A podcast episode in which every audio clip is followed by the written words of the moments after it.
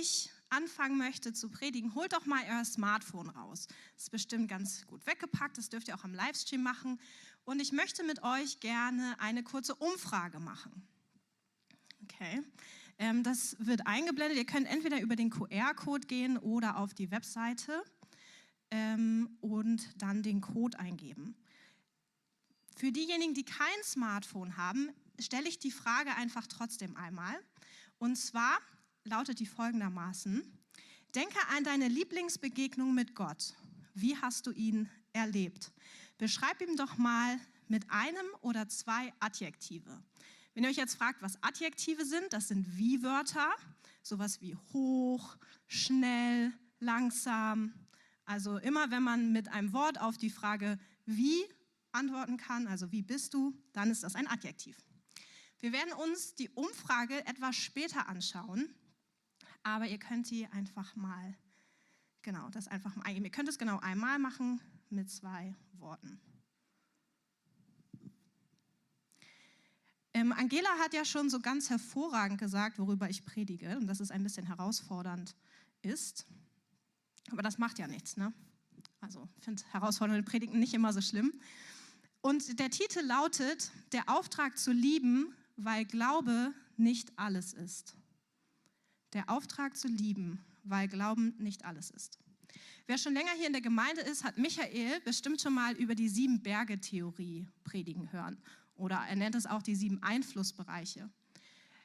Wenn du damit nicht ganz so vertraut bist, es gibt die Predigt auf YouTube vom 6. Juni 2021. Ihr könnt sie euch da gerne anhören. Eigentlich hatte ich nämlich vor, ich suche mir einen Bereich raus, weil ich das super spannend finde und versuche mal zu erläutern, wie ich denke, dass wir Christen uns strategisch aufstellen können, ähm, um dort auch Jesus bekannt zu machen. Das hat leider nicht so gut geklappt, weil ich an einem Thema hängen geblieben bin, das mehrere Bereiche betrifft. Es betrifft sowohl den Bereich der Bildung als auch von Familie und Medien. Es ist ein sehr öffentliches Thema, gerade so in der letzten Woche habe ich das Gefühl. Und ich habe mit Gott halt schon vor so zwei, drei Wochen drüber geredet. Und ich weiß nicht, ob ihr das kennt, dass ihr mit Gott über ein Thema redet und ihr denkt, ja, okay, ist jetzt, ne, dann wird es immer öffentlicher und immer präsenter und ihr denkt so, okay, Gott, du hast mir irgendwas gegeben, was auf einmal relevant ist, ohne dass ihr gedacht habt, dass es zu dem Zeitpunkt, als ihr mit Gott drüber geredet habt, schon relevant war. War auf jeden Fall bei dem Thema so. Es ist ein bisschen kontrovers, das hat Angela auch schon gesagt, von daher muss ich das jetzt nicht wiederholen. Und ich möchte, dass ihr einfach gespannt seid, was es ist und euch so ein bisschen vielleicht damit auseinandersetzt. In meinem Studium lerne ich unheimlich viele Menschen kennen, die nicht aus der christlichen Blase kommen, die jetzt nicht aus dem Gemeindeumfeld kommen, die sehr andere Lebensentwürfe auch haben. Aber wir diskutieren immer wieder über Kirche, weil Kirche in der sozialen Arbeit doch auch eine sehr große Rolle spielt. Nicht nur vom Arbeitgeber, sondern einfach auch von Werten und Moralvorstellungen und so weiter. Aber das, wofür Kirche bei diesen Menschen steht, ist irgendwas, was ich nie so richtig mit Jesus in Verbindung bringen kann. Was ist es? Also sexueller Missbrauchsskandal der katholischen Kirche steht ganz oben. Frauenfeindlichkeit, also ist jetzt hier in dieser Kirche nicht so, weil ich stehe hier und darf predigen, aber es ist in anderen Kirchen halt anders. Irgendwie sowas wie, naja, die tun immer nur so, als ob, also irgendwie kein richtiges Schuldeingeständnis, Manchmal geht es auch so in Richtung Corona-Leugner und dann geht es so in die rechtsradikale Szene, wo ich immer so denke, hä, das ist alles nicht Jesus. Das ist nicht der Jesus, den ich kennenlerne und es tut mir so weh. Und ich wünsche mir so, dass wir als Christen und als Kirche, also auch als Institution irgendwann, ich glaube, das ist noch ein weiter Weg, aber irgendwann wieder erkannt werden für das, wie Jesus ist. Jesus hat selber gesagt, wir werden an der Liebe erkannt werden. Und was ist Liebe? Also Liebe ist ja auch so ein krasses Wort. Ne? Also das sagt man und jeder sagt es. Aber was ist eigentlich der Inhalt dieses Wortes? Wenn ich über Liebe rede, dann denke ich zuallererst einmal an Annahme, an Akzeptanz und auch irgendwie an Zuhören können. An einen Ort, wo man nicht mit Steinen beworfen wird. Ich finde dieses, dieses, diese Geschichte im Neuen Testament, wo sie eine Sünderin bringen, eine Ehebrecherin, zu Jesus und dann von ihm erwarten, er muss sie steinigen, weil das Gesetz sagt es. Das sind die Regeln. Und Jesus hält sich nicht an die Regeln, sondern der dreht es um und sagt, Naja, ihr könnt ja werfen, wenn ihr ohne Schuld seid. Und einer nach dem anderen geht. Und ich wünsche mir so, dass wir demütig werden, so richtig demütig und sagen, ich kann gar nicht jemanden verurteilen. Ich kann gar nicht mit Steinen werfen, weil ich selber so sündig bin und selber die Gnade Gottes erfahren habe. Und eigentlich ist meine Verantwortung oder aufgrund meines Erlebnisses mit Gott mein absolutes Herz zu sagen, hier ist meine Hand, die ist nicht gefüllt mit einem Stein und wir gehen gemeinsam. Okay, seid ihr bereit, euch anzuschauen, was ihr denn so eingegeben habt? Also ich bin super aufgeregt und freue mich total zu sehen, was ihr für Adjektive gefunden habt, die eure Begegnung mit Jesus beschreiben. Jetzt ist ganz spannend, ob wir das hinkriegen mit der Technik, das anzuzeigen. Wir haben es vorhin zumindest geübt. Ah ja, ich versuche mich mal umzudrehen. Ähm, okay, ist wieder weg.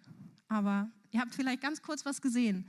Also liebevoll, überwältigend, gnädig, treu, überraschend, vertrauen, friedlich, entgegenkommen, geduldig, sehr persönlich, erweckend, machtvoll, lebendig, emotional, souverän. Total coole Worte, die da stehen, oder? Also wo man so denkt, hey, den Jesus will ich doch kennenlernen. Wenn der mir so begegnet, dann will ich den kennenlernen. Ich habe euch eine Geschichte mitgebracht. Und zwar habe ich die mal die Schatzkartengeschichte genannt. Ich bin in einem Dorf groß geworden, was wirklich klein ist. Also wirklich klein. Es gab keinen Bahnhof, nicht mal einen Buslinienverkehr. Es gab halt nur den Schulbus. Jeder, der in so einem Dorf groß geworden ist, weiß, wie das ist. Wir hatten nicht mal einen Supermarkt, das heißt, bei uns sind nicht mal LKWs vorbeigefahren. Alles, was wir hatten, waren so Trecker mit Anhängern und so Fußwege aus Sand und so. Es war eigentlich recht beschaulich. Und dann sind meine Eltern, als ich zwölf war, mit mir meinen Geschwistern und Cousinen nach London geflogen. Da war es ziemlich laut. Es gab nicht nur einen Bahnhof, sondern sehr viele und auch unterschiedliche Bahnhöfe. Also so U-Bahnhöfe und Regionalbahnhöfe. Und nicht nur eine Buslinie, so ein Schulbus, sondern sehr viele unterschiedliche Buslinien. Die Busse sahen irgendwie alle gleich aus und fuhren aber in unterschiedliche Richtungen. Und vor allem waren auch überall Menschen. Ich fühlte mich ein bisschen verloren. Und es war, also ich war zwölf, jeder, der sich irgendwie daran erinnern kann, mit zwölf, also das war so 2004, da gab es noch keine Smartphones. Also jeder, der sich noch an so einen Ausflug erinnern kann ohne Mobiltelefon, das einem kurz mal gesagt hat, wo man ist und wo man hin möchte, das ist schon so ein bisschen überwältigend. Man fühlt sich sehr schnell verloren. Bis ich eine Karte gefunden habe. Und zwar war das die U-Bahn-Karte. Sie war so aus Papier und da waren alle U-Bahn-Linien eingezeichnet mit so unterschiedlichen Farben und so. Und ich habe euch mal eine Karte mitgebracht, die so ähnlich aussieht wie so eine U-Bahn-Linienkarte. Die seht ihr schon im Hintergrund. Aber das ist gar keine U-Bahn-Linienkarte, sondern das ist eine Karte, die unterschiedliche Stränge des gesellschaftlichen Wandels in unserer Gesellschaft zeigt. Weil ganz oft fühle ich mich so in unserer Gesellschaft, dass ich völlig überwältigt bin, so wie in London, von so vielen Dingen, die passieren. Ich kann die irgendwie alles spüren und sehen, aber ich weiß gar nicht so genau, wohin geht es eigentlich und was ist das. Und diese Karte zeigt das. Was sind Megatrends? Und ich zitiere mal von der Webseite des Zukunftsinstituts, die das entwickelt haben. Die Megatrend-Map zeigt die zwölf zentralen Megatrends unserer Zeit. Sie sind die größten Treiber des Wandels in Wirtschaft und Gesellschaft und prägen unsere Zukunft, nicht nur kurzfristig, sondern auf mittlere bis lange Sicht. Megatrends entfalten ihre Dynamik über Jahrzehnte. Wir reden also nicht von irgendwie Wochen, sondern von Jahrzehnten. Megatrends sind nie linear und eindimensional, sondern vielschichtig und voller gegenläufiger Strömungen. Sie wirken nicht isoliert, sondern beeinflussen einander gegenseitig und verstärken sich so in ihrer Wirkung.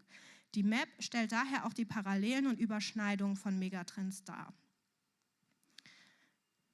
Super spannend. Rate ich jedem, der sich so ein bisschen damit mal auseinandersetzen möchte, kann man, glaube ich, auch super krass nehmen, um strategisch klug zu beten und einfach Gott Dinge hinzulegen. Ähm, wieso ich das auch spannend finde, ist, weil ich ganz vieles davon schon erlebt habe. Also jeder, der arbeiten geht, hat ja in seinem, also erlebt ja, wie neuerdings Stellenausschreibungen beschrieben werden zum Beispiel. Das ist ja ganz anders als noch vor zehn Jahren.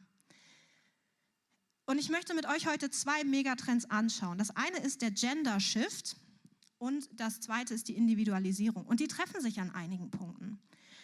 Ähm, Gender Shift ist natürlich so, wie nehmen wir die Geschlechter wahr, was bedeutet das, welche Meinungen bilden sich auch dazu.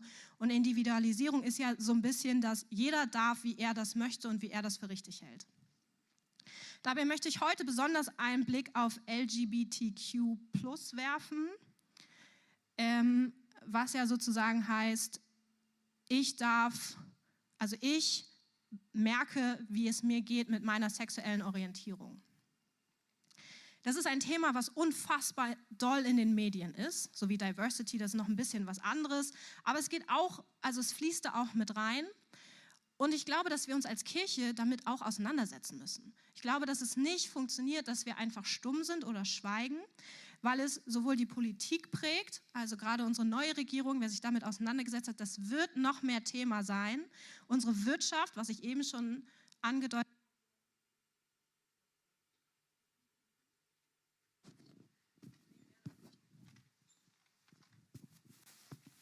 vielen Dank. Ich nehme halt ein anderes, das ist auch gut. Ähm, so die Wirtschaft, so es fängt an mit irgendwie Arbeitsverträgen, aber es geht auch so in Gender Pay Sachen und so. Wenn ich zu viele englische Wörter nutze, müsst ihr kurz die Hand heben, ja? Dann erkläre ich sie irgendwie kurz. Also ähm, Gender Pay Gap ist, dass Frauen grundsätzlich weniger bezahlt bekommen als Männer, obwohl sie in der gleichen Position arbeiten. Ähm, in Bildung finden wir das ganz viel, also im Sexualkundeunterricht in den Schulen wird es in der Zukunft noch viel präsenter werden, ähm, aber auch in Medien. Also wer sich mit Netflix auseinandersetzt und äh, Jugendliche tun das ja grundsätzlich viel, vielleicht mehr als ihr, ähm, da gibt es auch Serien, ähm, die das einfach sehr doll promoten. Und es wird Kirche mehr prägen, als es das jetzt tut. Und es wird unsere Familien mehr prägen, als es das jetzt vielleicht schon tut und es wird sich dynamisch weiterentwickeln. Ähm, ich bin absolut nicht die Expertin für das Thema. Ähm, da gibt es echt viel mehr Menschen, die sich damit noch expliziter auseinandersetzen. Aber ich möchte Jesus repräsentieren. Ich möchte Jesus als jemanden repräsentieren, der liebevoll ist. Und deshalb kann ich bei diesem Thema nicht einfach die Augen zumachen oder sagen, sorry, nicht mein Thema, äh, und damit auch die Menschen ignorieren. Das funktioniert halt irgendwie nicht.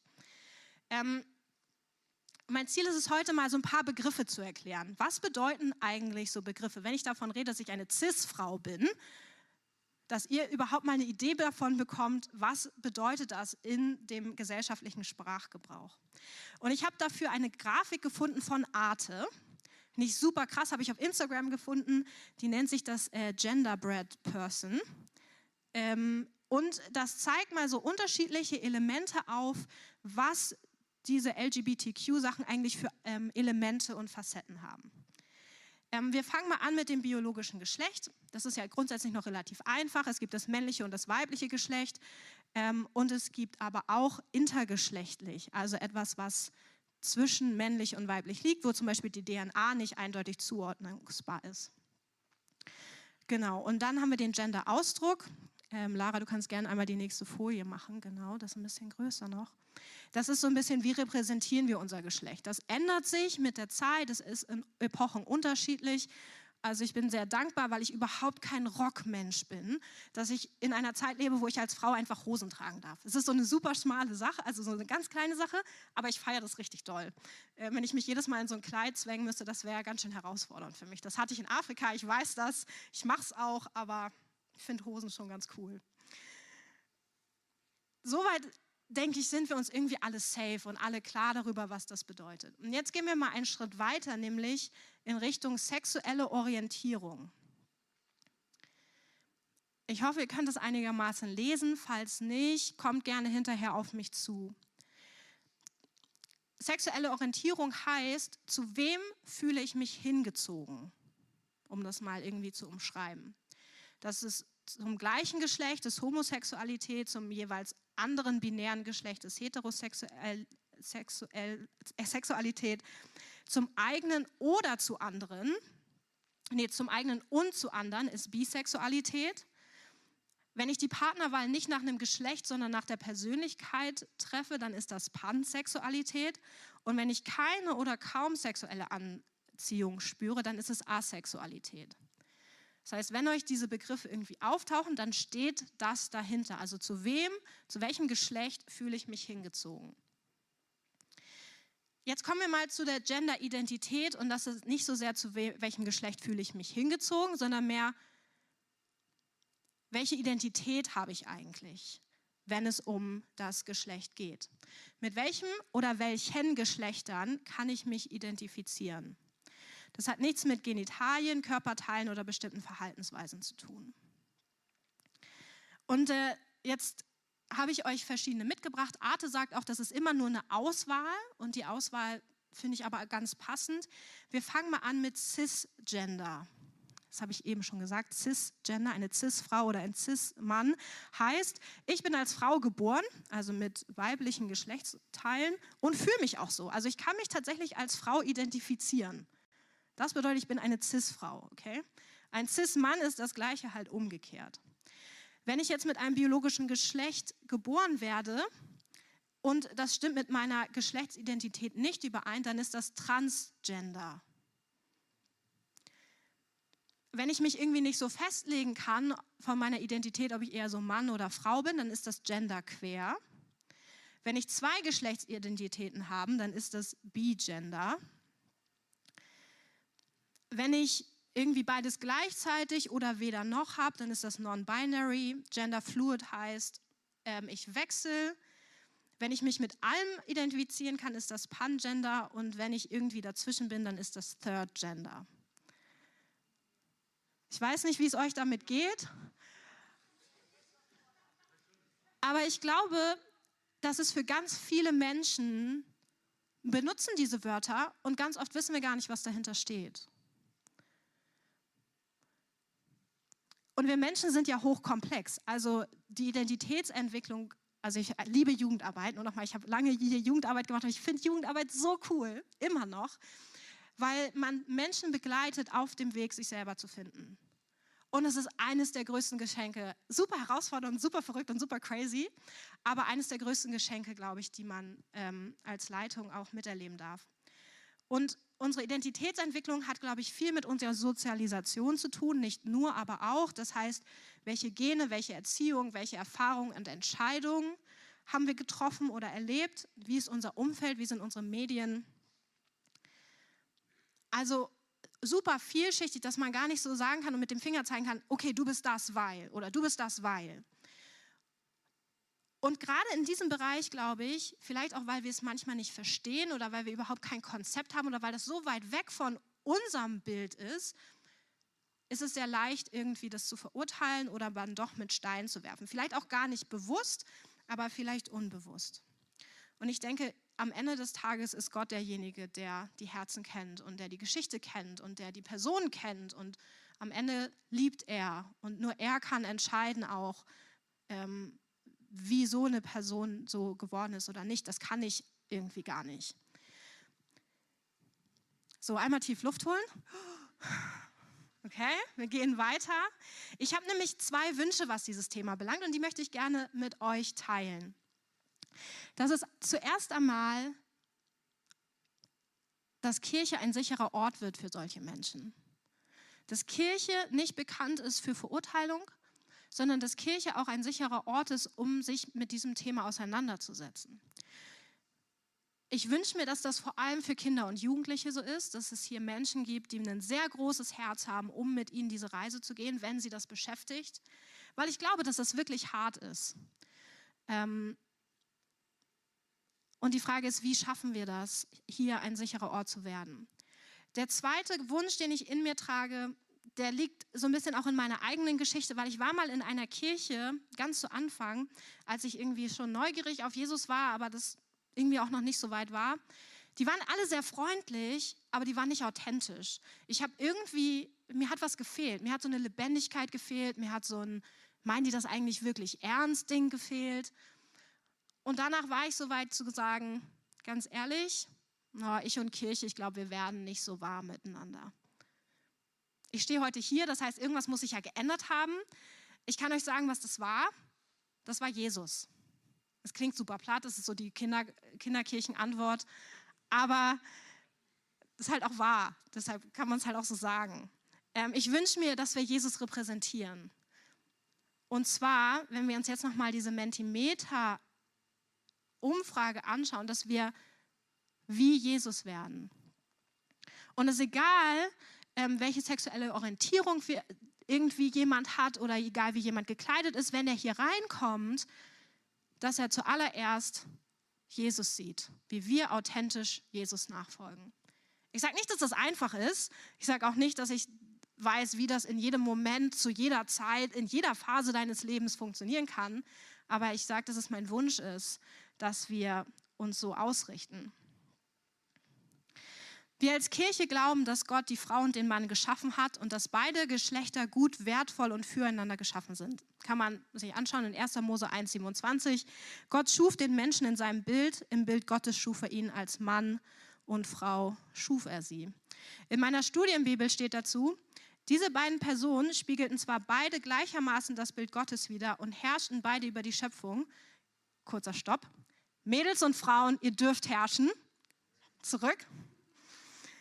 Ähm, doch aufgrund von Gottes Plan waren sie körperlich verschieden, um Gottes Auftrag der Vermehrung erfüllen zu können.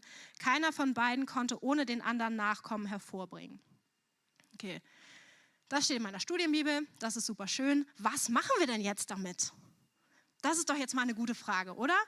Wenn wir so unsere Umwelt betrachten, wenn wir so leben wollen, wie vertreten wir das nach außen? Wie machst du das persönlich in deinem Umfeld? Wie mache ich das persönlich in meinem Umfeld? Ich habe euch ein Bild mitgebracht, das vielleicht uns helfen kann, eine Entscheidung zu treffen. Vor zehn Jahren war ich in Afrika, in Ghana, in der Hauptstadt Accra. Es ist dort sehr heiß. Ich habe euch ein Bild mitgebracht, das war so kurz, also Sonnenaufgang. Ähm, kann man vielleicht ein bisschen sehen. Na gut, vielleicht auch nicht so. Es war sehr neblig an dem Tag, weil der Wüstensand äh, über uns rüber geweht wurde. Dann ist es wieder trocken. Ansonsten ist es sehr schwül. Wenn ich also nachmittags von der Arbeit gekommen bin, war ich A, durchgeschwitzt. Also, falls jemand schon mal in einem warmen Land war und eine Jeanshose anhatte, weiß man, dass auch Jeanshosen nass werden können, weil man so schwitzt. Das ist jetzt nichts Ungewöhnliches. Das heißt, ich bin also durchgeschwitzt, staubig, aus so einem Trotro gestiegen, das ist so ein Kleinbus, eine Stunde ohne Klimaanlage, dicht an dicht, kann man sich heute auch nicht mehr vorstellen mit Corona, bin ich da gefahren. Naja, auf jeden Fall steige ich dann also aus und muss noch einen kleinen Berg nach Hause hochgehen. Und auf diesem Weg nach Hause sind natürlich unsere Nachbarn da. Und dann gab es Nachbarn, die in ihrem Vorgarten saßen, ein bisschen gekocht haben, man hat ein bisschen ne, sich gegrüßt und irgendwann hat man angefangen zu schnacken ähm, und ein bisschen sich kennenzulernen. Und dann gab es andere Nachbarn, die hatten Mauern. Dann noch so Stacheldrahtzaun drauf, das ist in dem Bild auch so. Und dann gibt es noch welche so mit Glasscherben oben drauf und so. Um ehrlich zu sein, die Nachbarn habe ich nie kennengelernt. Keine Ahnung, wer da wohnte. Weiß ich nicht. Wenn es um uns um dieses Thema geht, glaube ich, können wir uns entscheiden, ob wir entweder vielleicht so ein, ich vergleiche das mal bei uns mit so einem Gartenzaun haben und das ist unsere Wahrheit oder unseren Glauben, unsere Grenze, wo wir sagen, das steht auf jeden Fall fest, aber Menschen können trotzdem da durchgucken und uns sehen und können trotzdem in Kontakt mit uns kommen und können trotzdem mit uns reden. Oder wir entscheiden uns, nee, okay, nee, das ist mir so ein krasses Thema, das ist eine Mauer. Und weil das so ein krasses Thema ist, packe ich da oben noch so Glasscherben drauf, dass da auf jeden Fall niemand durchkommt, weil das ist die Wahrheit. Also versteht ihr so ein bisschen, ich überspitze das und übertreibe das so ein bisschen. Aber da haben ja Menschen nie eine Chance, euch kennenzulernen. Funktioniert einfach nicht. Und wenn sie euch nicht kennenlernen, wie sollen sie denn dann Jesus kennenlernen? Also Jesus kann das schon, vielleicht kommt er in einem Traum und stellt sich vor und sagt, hi, ich bin Jesus und ich liebe dich. Aber ich habe schon das Gefühl, dass er uns ja auch sendet, damit wir ihn darstellen. So, ich habe jetzt bisher irgendwie noch nicht so viele Bibelstellen gebracht. Ne? Ist in der Predigt immer auch cool, wenn man ein paar Bibelstellen hat. Deshalb möchte ich gerne in der Letz-, im letzten Teil der Predigt auf einen Bibelvers eingehen, ähm, der mir bewusst und mich sehr herausgefordert hat. für Menschen, die viel die Bibel lesen, da gibt es ja so Bibelverse, die studiert man. Ne? Und dann legt man die auseinander und schneidet die auf und guckt, was, was steht im Grundtext. Und die Querverweise guckt man sich an. Habt ihr bestimmt viele vielleicht schon mal von euch gemacht. Ist super cool.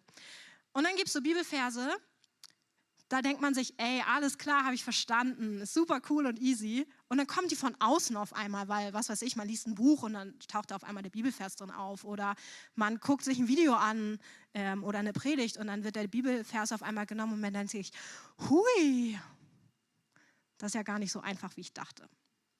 Und von zwei solchen Erlebnissen möchte ich euch erzählen. Der Bibelvers lautet, was für immer bleibt, sind Glaube, Hoffnung und Liebe, diese drei. Aber am größten von ihnen ist die Liebe. 1. Korinther 13, Vers 13. Super bekannt, ähm, wenn man sich ein bisschen mit der Bibel auseinandersetzt. Irgendwann stolpert man auf jeden Fall über 1. Korinther 13 und auch über diesen Vers. Und ich dachte mal, ja, klingt doch gut, oder? Also ist doch super, ist doch super easy. Naja, kann man auch anders sehen, wie ich jetzt weiß. Am 1. Januar diesen Jahres haben Simon und ich und Freunde von uns ähm, Deutschland betet gemeinsam geguckt. Vielleicht hat das der eine oder andere hier auch gemacht. Und dort hat eine Bischöfin, eine Regionalbischöfin, Frau Dr. Dorothea Greiner, diesen Bibelvers genommen und darüber ein bisschen was erzählt. Und das Video habe ich euch mitgebracht. Und das äh, gucken wir uns kurz an. Nicht wundern über die Auflösung und so, das ist, ähm, haben sie über Zoom gemacht. Ähm, aber lasst euch daran einfach nicht stören und hört doch einfach mal, was sie da sagt. Okay, noch einen Moment. Das ist immer der Teil, wo man dann als Prediger noch was sagen kann dazu. Ähm, mir fällt halt nichts ein dazu. Aber das ist ja nicht so dramatisch.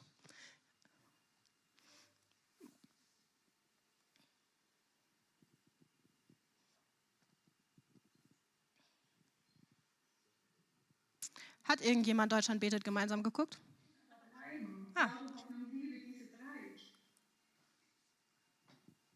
Okay, das ist auf jeden Fall schon mal der Ton. Ist hervorragend.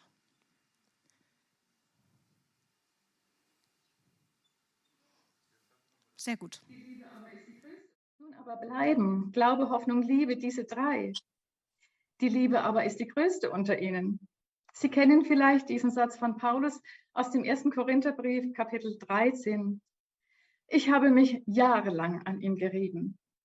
Wieso, sagt Paulus, die Liebe sei größer als der Glaube an Jesus Christus. Jesus Christus und der Glaube an ihn ist Kern meiner Lebensfreude. Er ist der Retter meines Lebens und der ganzen Welt. An Weihnachten haben wir gesungen, Christ der Retter ist da. Aus der Beziehung zu ihm wächst doch alles Gute auch die Liebe. Lieber Paulus, wie kannst ausgerechnet du als Apostel Jesu Christi sagen, die Liebe sei die größte von den dreien, Glaube, Liebe, Hoffnung? So fragte ich, bis ich auf einmal verstand, es ist gerade der Glaube an Jesus Christus, der sagt, die Liebe ist größer als der Glaube. Das hat Folgen. Unser Glaube ist in der Lage, still zu sein und einen Schritt zurückzutreten, wenn in Auseinandersetzungen um Glaubensfragen die Liebe nicht mehr spürbar wird. Total cool zu sagen, hey Paulus, was hast du da eigentlich geschrieben? Also wie ihr merkt, ich tick auch manchmal so, dass ich denke, hä, warum und wieso und verstehe ich nicht und hä, finde ich komisch. Ähm, aber je länger ich darüber nachgedacht habe, desto mehr habe ich irgendwie erkannt, uh, vielleicht hat sie recht oh, vielleicht ist da was, wo sie den Nagel auf den Kopf trifft. Unsere Gemeinde, also wer schon länger hier ist, ey, wir reden richtig viel über Glauben, oder? Und ich feiere das richtig doll. Ich liebe es, für Heilung zu beten. Ich finde prophetische Worte richtig gut. Und ich glaube, dass nur wenn man glaubt, was ja auch in Hebräer steht, dass wir auch Gott irgendwie erkennen können. Deshalb ist Glaube super wichtig. Aber ich habe bei mir gemerkt, ich glaube, ich habe manchmal das Glaubensergebnis höher geschätzt als die Verbindung zu einer Person. Also vielleicht habe ich manchmal das prophetische Wort zur rechten Zeit höher geschätzt als die Herzensbeziehung zu der anderen Person. Oder die körperliche Heilung habe ich so sehr forciert oder gedacht, hey, das ist so cool, wenn es das gibt ähm, oder wenn Gott eingreift.